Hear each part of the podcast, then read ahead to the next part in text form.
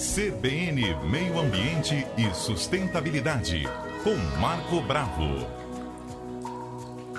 Marco, a gente já falou em episódios anteriores sobre essa nuvem de gafanhoto que ameaçava chegar ao Brasil. A gente é. até falou, né, de que uma possível frente fria poderia deixar essa, podemos dizer, essa corrente aí um pouco mais distante das nossas expectativas, mas pelo visto não. É, o clima, o inverno está quente, Fernanda é, as massas de ar frio não conseguem ultrapassar uma barreira naquela região sul, tá? Na, falando região sul como um, um geral, né? Uruguai, Argentina, próprio Brasil, né? Isso está favorecendo muito esses gafanhotos permanecerem e se deslocarem, né? Naquele período que nós comentamos, estava vindo uma frente fria e o vento mudou de direção, então eles ficaram estacionados na Argentina. Porém, com o tempo seco, quente, está fazendo calor. Hoje está um solão lá fora, né? Temperatura pode chegar a 29 graus hoje, né? Segundo o clima-tempo. Né? Então, quer dizer, temperatura um pouco acima, né? Relativamente acima da temperatura do período, né? Esses indivíduos, eh, então, essa nuvem já diminuiu, relativamente diminuiu um pouco, mas ela ainda é grande. Ela tem 2,7 quilômetros e ocupa uma área de 36 hectares, né? E esses indivíduos vivem cerca de sete semanas, 51 dias, né? quer dizer, ainda estão ainda ativos, né? E é interessante que esse Xistocerca cancelata, que é o nome científico do gafanhoto, ele anda em bando nessa nuvem, né, para de certa forma se proteger. Você sabe quando você está sozinho, você fica mais vulnerável ao predador. Quando você está em nuvem, em grupo, né, você tem uma proteção maior e também assusta mais o, predador. O predador não, ele tem dificuldade de identificar o que, que é aquilo ali, né?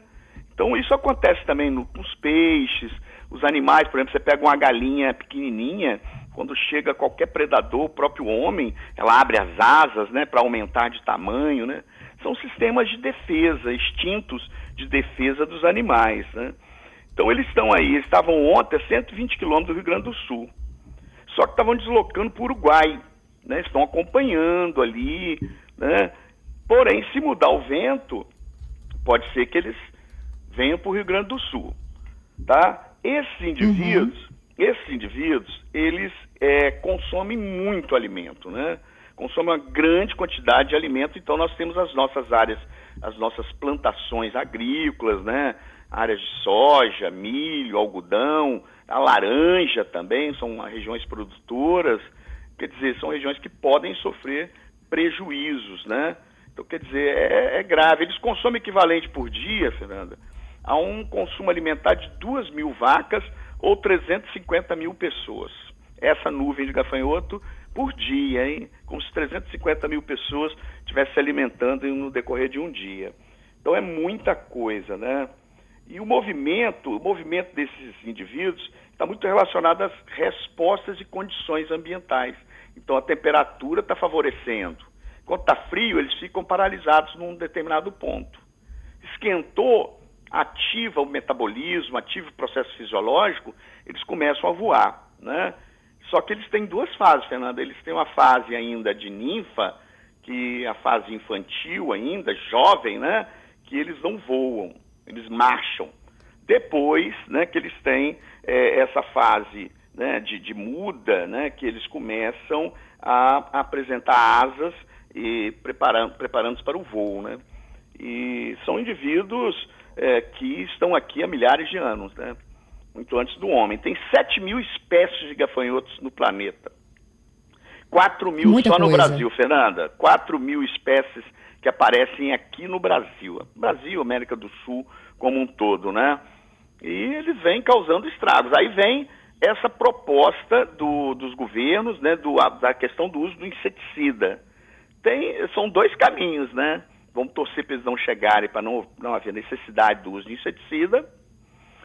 E, se for necessário, porém, o inseticida, de certa forma, não mata somente gafanhoto, né? Vai matar vespa, abelha, e vai embora, né? Que eles vão bombardear essas nuvens de gafanhoto com aviões, né? Lançando toneladas de inseticidas aí que vão também causar danos a outros insetos que são extremamente benéficos ao meio ambiente, né? Quer dizer, os próprios agricultores necessitam dessas vespas e abelhas para as polinizações que vêm né, no decorrer dos ciclos das plantações de soja, de milho, algodão, como eu disse agora há pouco, né?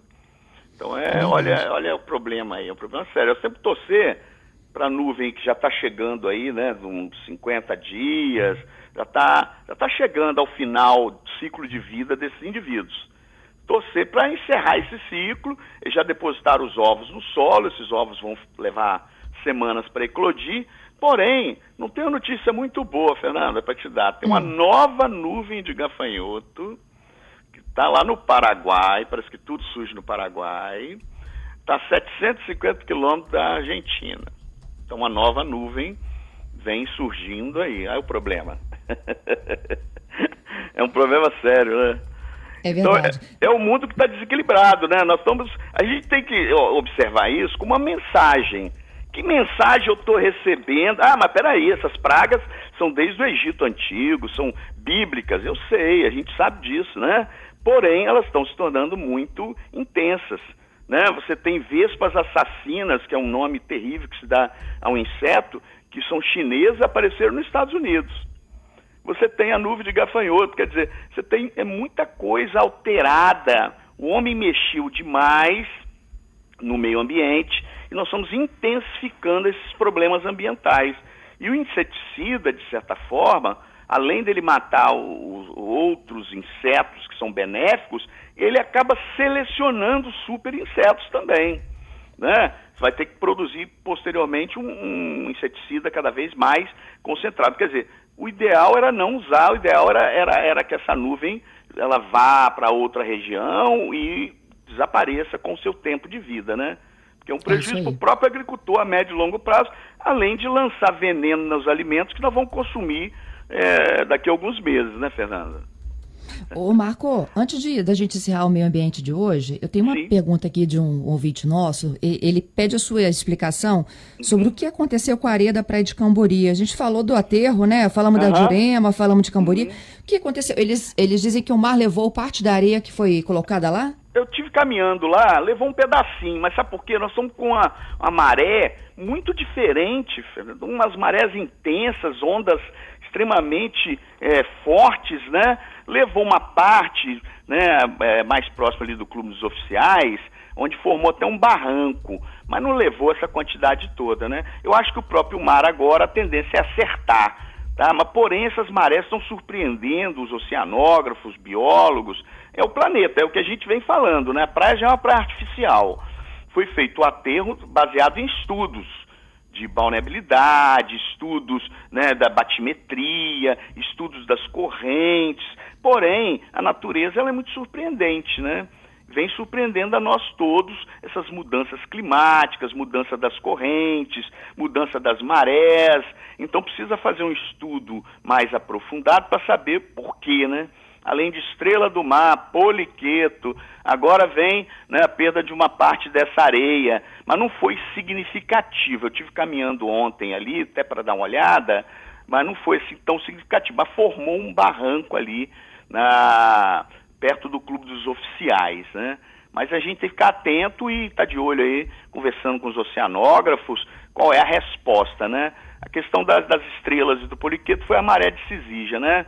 maré muito alta e baixa rápido.